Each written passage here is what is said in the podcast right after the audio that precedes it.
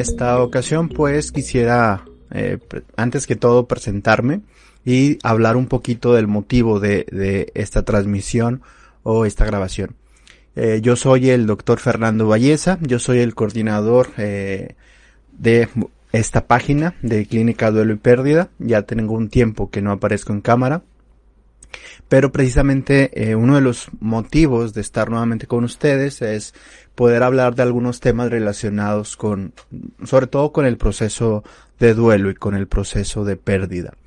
Eh, siempre eh, para mí es un, un, punto de trabajo muy importante el poder ayudar a que personas puedan vivir de alguna forma diferente el proceso de duelo y que se pueda a lo mejor eh, beneficiar de algunas situaciones que, bueno, desde mi punto de vista yo puedo ayudar o puedo aportar mi pequeño granito de arena.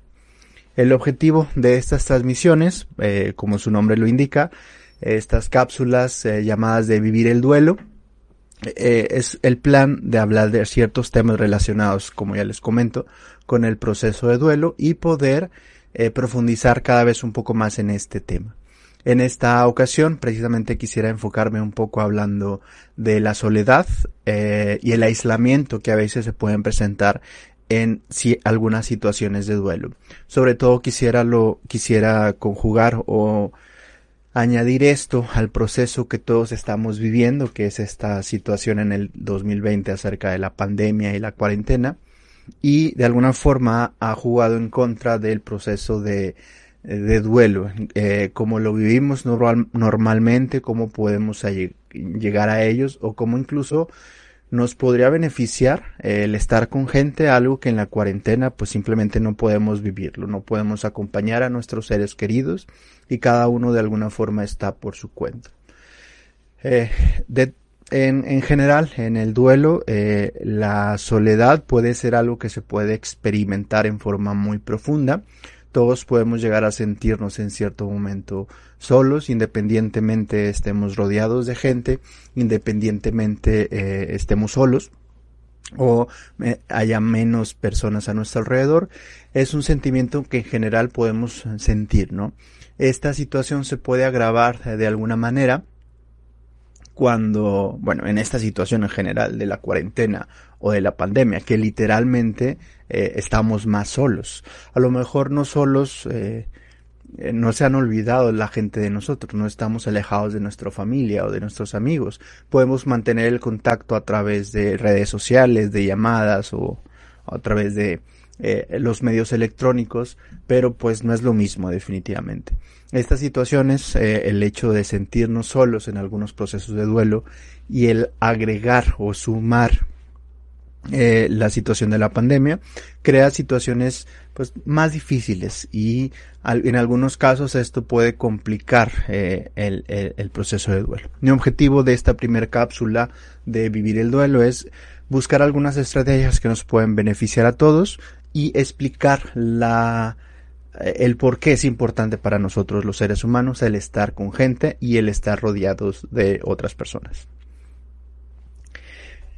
Antes que todo quisiera presentarme un poco y por qué nació esta iniciativa de duelo y pérdida. Si tienes tiempo siguiéndonos, quizá ya sabes, yo ya lo he explicado en otro momento.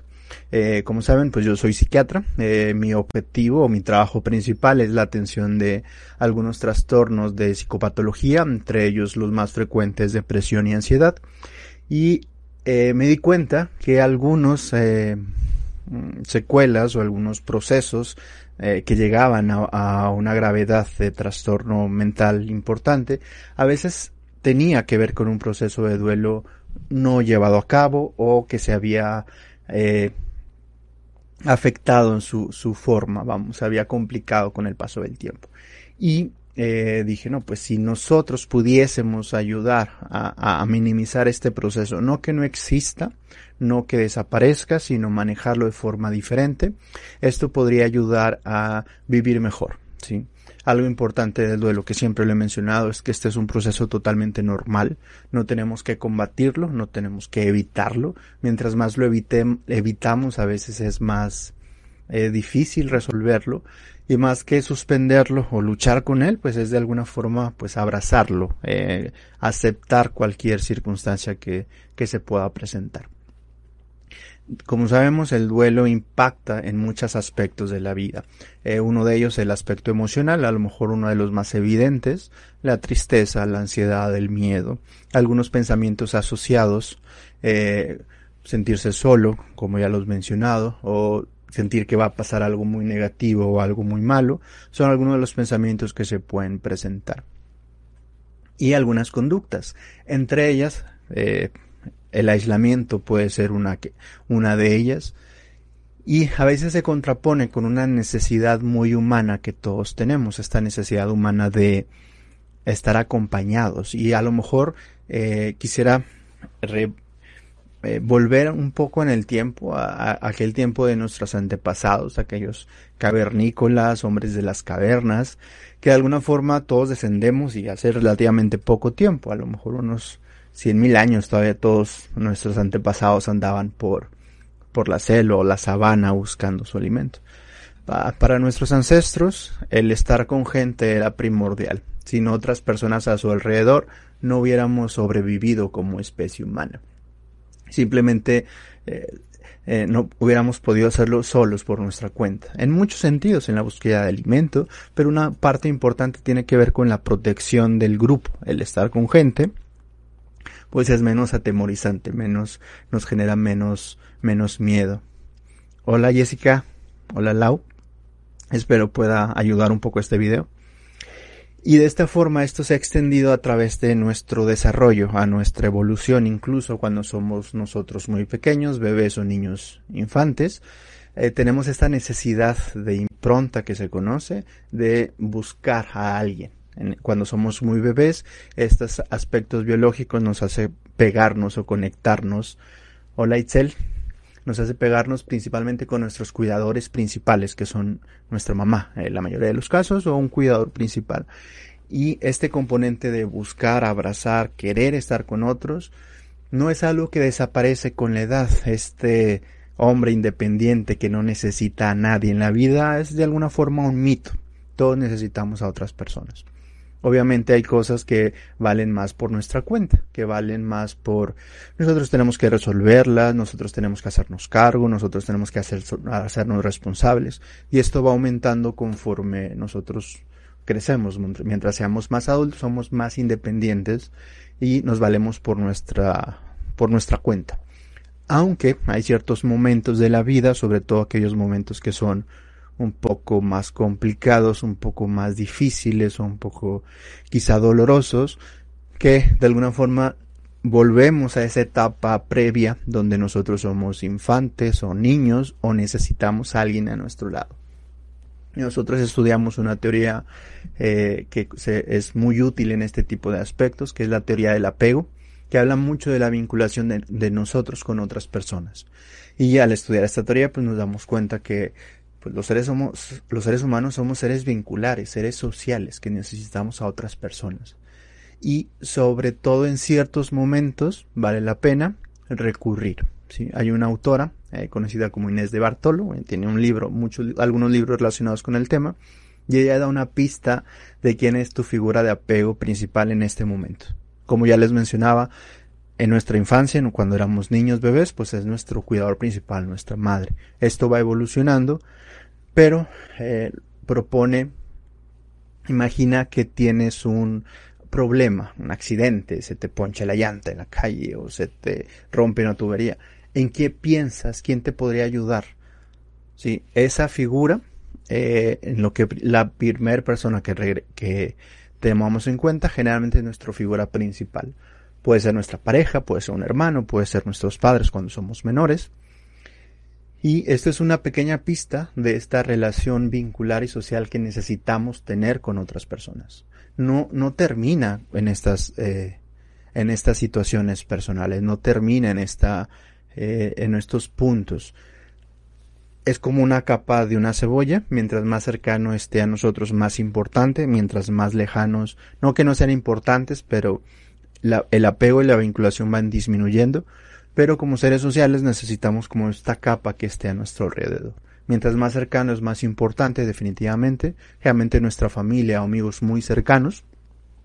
Y eh, en un momento voy a contestar las preguntas, igual si las quieren ir anotando y en cuanto eh, termine, pues ya continuamos con las preguntas. Muchas gracias a todos por, por escuchar.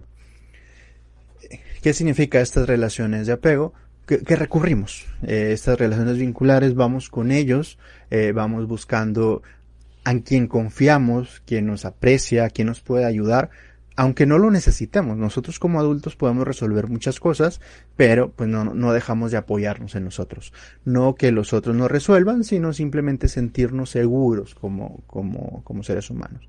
Recordemos esos ancestros nómadas, cavernícolas, que estaban en pequeños grupos. Nosotros, eh, todos los seres humanos, necesitamos un pequeño grupo que, que sea nuestra tribu, que nos ayude y que nos soporte. En la vida moderna eso se ha cortado, somos cada vez un poco más solitarios, tenemos, tenemos que reconocerlo. Y lo importante yo creo que en el proceso de duelo es uno de esos momentos en donde la gente se reúne, ¿sí? Hay ciertas emociones muy humanas, la tristeza es una de ellas muy importantes, que genera una mayoría en la empatía en nosotros y hace que nosotros nos acerquemos. Si vemos a alguien triste, nos dan ganas de consolarlo. Obviamente si todo está bien en nosotros, si, si tenemos buenas emociones, buenos sentimientos. Si es alguien muy importante, nos nace más esta experiencia de apoyar, de ayudar, de consolar. La tristeza es una de esas emociones que nos ayuda a juntarnos y en el caso de duelo eso es muy importante, sobre todo al inicio, cuando las emociones están a flor de piel, cuando nos sentimos muy mal, necesitamos ese apoyo. Aunque también es cierto que hay ciertas situaciones en donde yo necesito un poco de espacio. ¿Para qué? Para tratar como de ordenar y de entender todo lo que ocurre, ¿sí? como para organizarme, eh, donde no necesito un pequeño espacio para respirar, a lo mejor que sucede muy comúnmente alguien que desee llorar a gusto o que desee llorar solo o que desee gritar si desea hacerlo porque esas son las emociones que se disparan. A veces necesitamos esos pequeños espacios.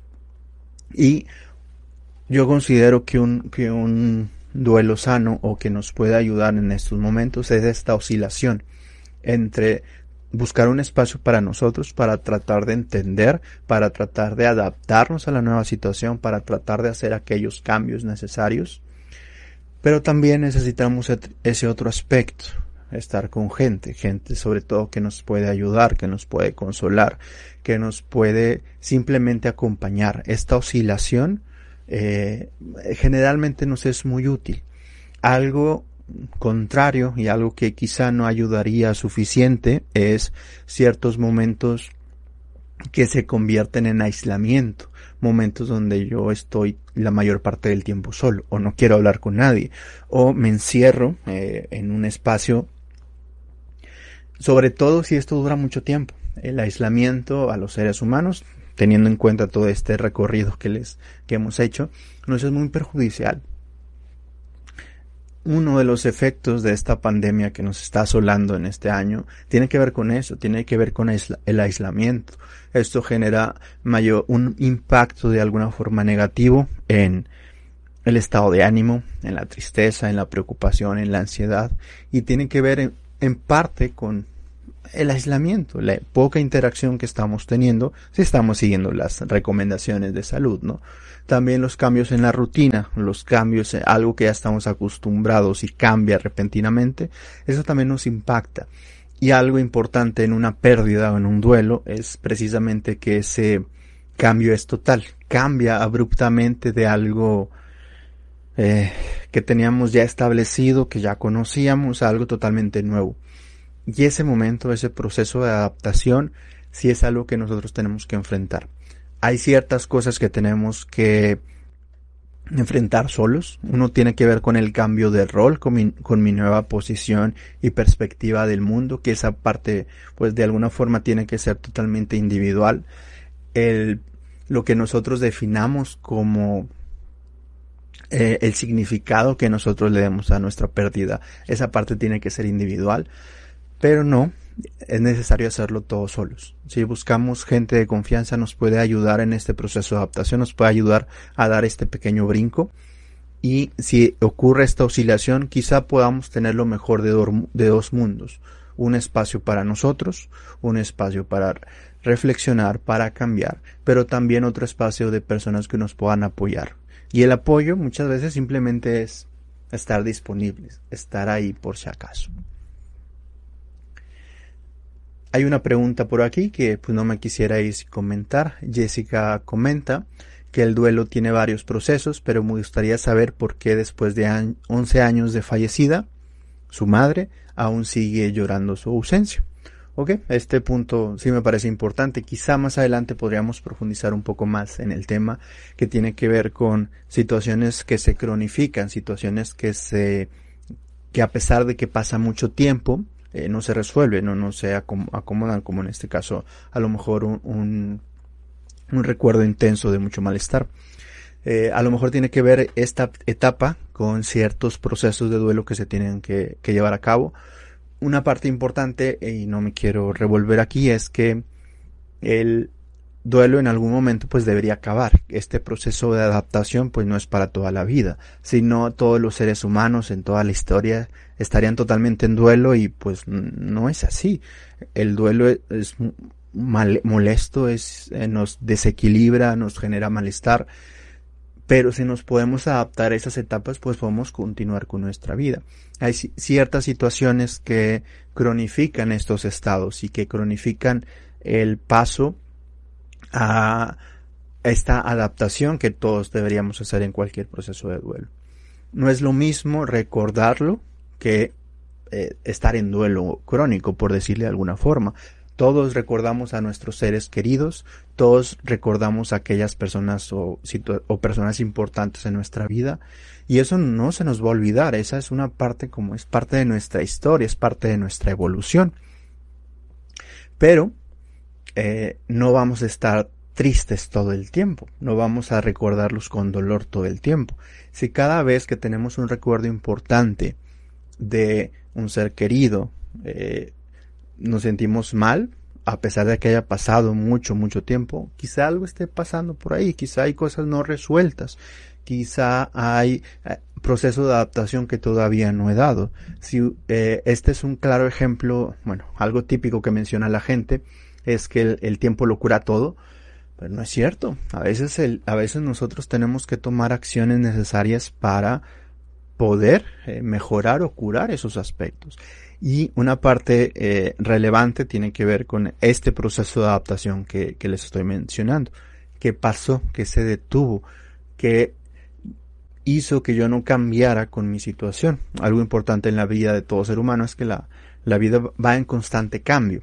Y nosotros de alguna forma tenemos que cambiar con él. Si no nos adaptamos, tendemos a ver ciertas consecuencias o, nos vemos afectados de alguna manera.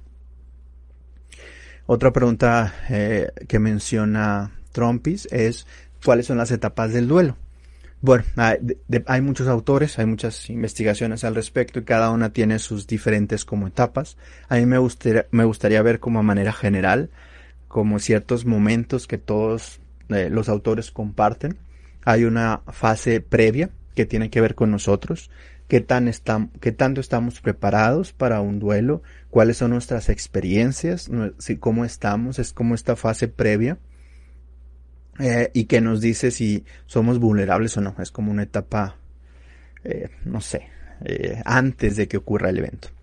Después hay una fase que todos los autores describen, que es una fase inicial, que es de intenso dolor, de mucho shock, de mucho malestar. Es donde de alguna forma se desestructura toda nuestra mente, nos desequilibramos todos aunque muchos autores señalan que esta etapa suele durar poco tiempo, en lo que de alguna forma, entre comillas, agarramos fuerzas para continuar. Y después se señalan que viven otros momentos acompañadas de emociones, acompañadas de conductas, acompañadas de ciertas adaptaciones que la persona tiene que hacer pues para eh, continuar con el proceso de duelo. Y finalmente muchas etapas concuerdan, las más típicas, por ejemplo, eh, Kubler-Ross, que habla de un proceso de aceptación, la teoría del apego tiene su propia finalización del duelo, que es reinvertir en nuevos vínculos, pero la mayoría de las teorías coinciden en que la persona continúa con su vida. No sin olvidar lo que ha pasado, eso es bien importante, sino tomando eso que pasó en el pasado, que nos afectó, y que, que esas situaciones forman parte de nuestra vida.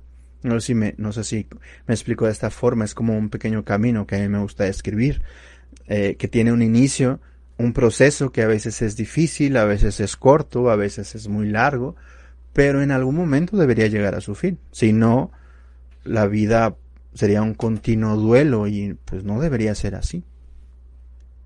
Ah, Itzel pregunta si hay algún servicio en línea para un duelo no resuelto. Eh, bueno, siempre sugerimos que se busque algún profesional eh, capacitado en, proceso de duelo, sobre todo cuando hay situaciones eh, crónicas. si gustan pueden visitar la página que es clínicadueloypérdida.com. También mi objetivo es a partir de este momento cada semana hacer una pequeña cápsula como esta con un tema específico precisamente para realizar mi aportación a todo este proceso de duelo y también quizás si ustedes están de acuerdo o si así lo solicitan poder eh, agregar algunas otras eh, recomendaciones o consejos de salud mental, por ejemplo, dormir bien, comer bien, ejercicio, o este punto que vimos de la socialización, que si bien necesitamos cierto espacio disponible para nosotros, pues también necesitamos convivir, que esa son las grandes recomendaciones del mundo.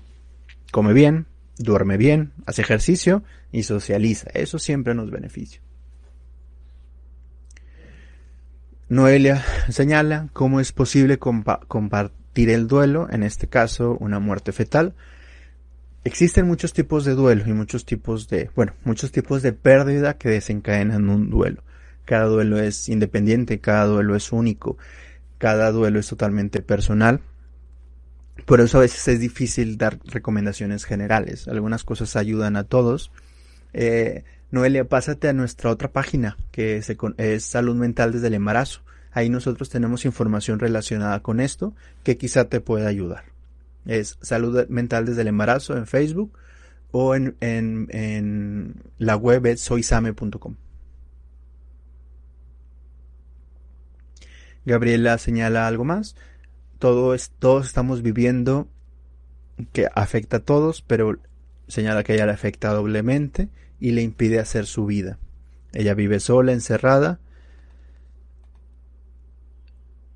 Ansiedad, pánico, pregunta que si es lo mismo. Miedo a las pérdidas. Bueno, algo que les he señalado y que pues de alguna forma todos estamos expuestos, no solamente a es al aislamiento que tiene que ver con, con la pandemia y el encierro que todos estamos teniendo, sino al cambio, al cambio de nuestras vidas. Algo que me gusta pensar es que estamos en modo supervivencia, tenemos que aguantar, tenemos que salir adelante, tenemos que buscar estrategias que nos permitan aguantar hasta que todo pase y hasta que todo eh, mejore a través del tiempo. Hay muchas personas que se están sintiendo muy mal con muchos síntomas. Una recomendación que siempre hacemos en, todas nuestras redes es, si te sientes muy mal, si te sientes con mucho malestar, busca ayuda. ¿sí? El buscar ayuda no te hace débil, te hace incluso mejor o más fuerte porque te atreves a hacer algún cambio o esto mismo te ayuda a adaptarte. Pero sí, definitivamente mi, consejo es a los que se sienten muy mal es buscar ayuda. Muchas personas nos tienen miedo a los psicólogos, a los a, sus servidores psiquiatras porque eh, piensan que somos como los malos que los vamos a encerrar, pero no, el objetivo es ayudar a que las personas se sientan mejor. Muchas gracias por haberme acompañado. Eh, yo sé que hay muchos temas abiertos, espero profundizar en cada uno de ellos. Recuerda que puedes dejar tus sugerencias en los comentarios. Mucho gusto eh, volver a estar con ustedes más presentes. Y los espero, espero la próxima semana, si Dios quiere, para hablar un poco más acerca del duelo en esas cápsulas de Vivir el Duelo. Su servidor, Fernando Valleza, y nos veremos en línea. Muchas gracias a todos y hasta la próxima.